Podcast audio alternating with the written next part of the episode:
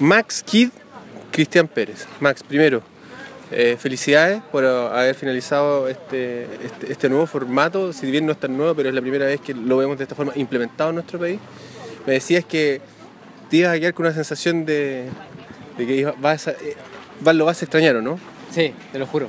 los últimos cuatro días han sido, dentro de todo el sufrimiento que implica correr un par de horas, eh, han sido muy agradables. han sido realmente pura diversión, puro compartir con, gente un poco que, quiere lo mismo que uno. A la que te decía todo el mundo, que de repente, probablemente con Moy también, hacemos lo mismo en el sentido que nos damos la pala en el cerro, que vamos al cerro cuatro días seguidos, pero que lata llegar, armarte tu carpa, cocinarte.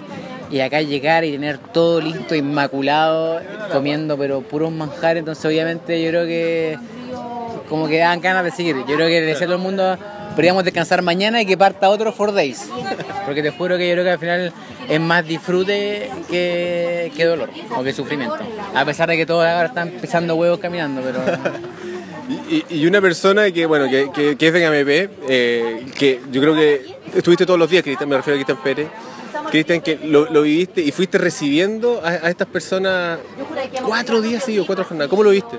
No, muy entretenido. Primera vez que tengo la fortuna en una carrera de poder estar en la ruta. En tres de los cuatro días tuve la oportunidad de estar en la ruta, verlo, seguirlo desde ahí.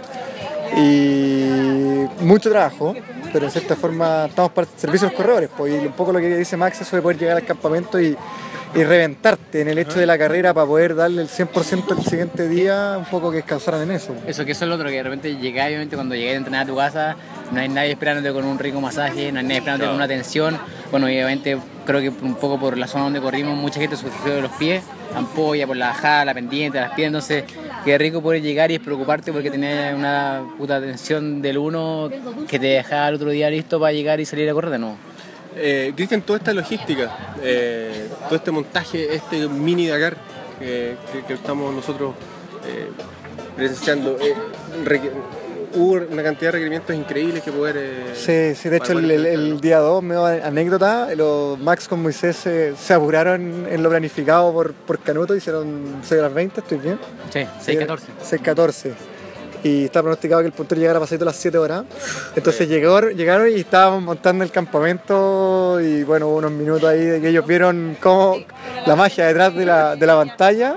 Y llegamos, pidiendo masaje y no había, todavía no estaba en la carpa parada, no estaba el hielo, no estaba el agua. No, pero, pero claro, pues requiere un aparataje que evidentemente la productora No Limits, con todos sus asociados, Nelson Yañez, la gente de Chile Country, eh, paran esto y dan. Eh, es bien comedora la máquina, como que te va pillando todo el rato, no hay, no puedes descansar un minuto.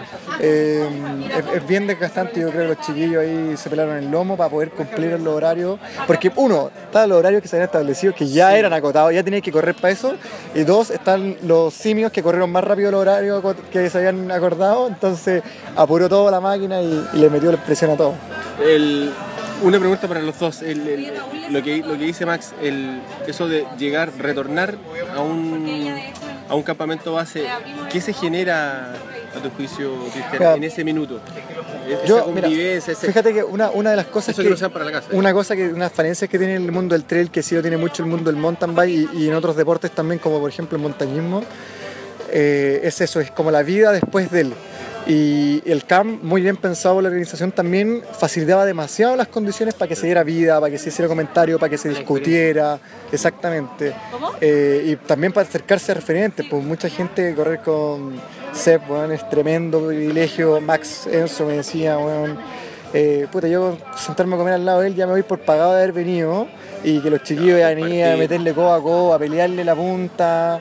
Aparece por ahí una figura también francesa, pero que recibe Curicó, que, que es Fayen, que, que, también de una sorpresa terrible, ¿cachai? o sea, viene, hace un rato viene mostrándose lo que hace, pero inesperado, ¿cachai? Entonces. Eh, en ese aspecto creo que al trail le faltaba eso, ¿cachai? Esa, esa monedita, ese, esa Es lo que pasa que tú terminas una carrera larga, incluso un endurance que convoca a mucha gente, pero la mayoría recibe su medalla de finisher y se va para la casa. Acá la casa estaba acá, entonces obviamente te tenía sí o sí, quisiera y no quisiera topar con toda la gente, conversar, preguntar cómo te había ido. Un poco apuramos lo que va a pasar mañana en las redes sociales, lo estamos haciendo hoy día aquí en la de la playita. Yo creo que todo lo que salga en redes sociales queda corto, porque yo creo que lo que se vivió los cuatro días, el, después de correr, sobre todo sentado con rica comida, con cerveza, con vino, yo creo que da, genera una instancia mucho más rica para compartir toda la experiencia del día. Oye, ¿buena forma de empezar el año? muy buena forma de terminar el año. Muy forma de, estamos terminando sí, el año, probablemente creo que más, terminando que empezando, pero no, no, yo creo que yo creo que sinceramente estuvo mucho más dura y más competitiva de lo que yo pensé que iba a estar.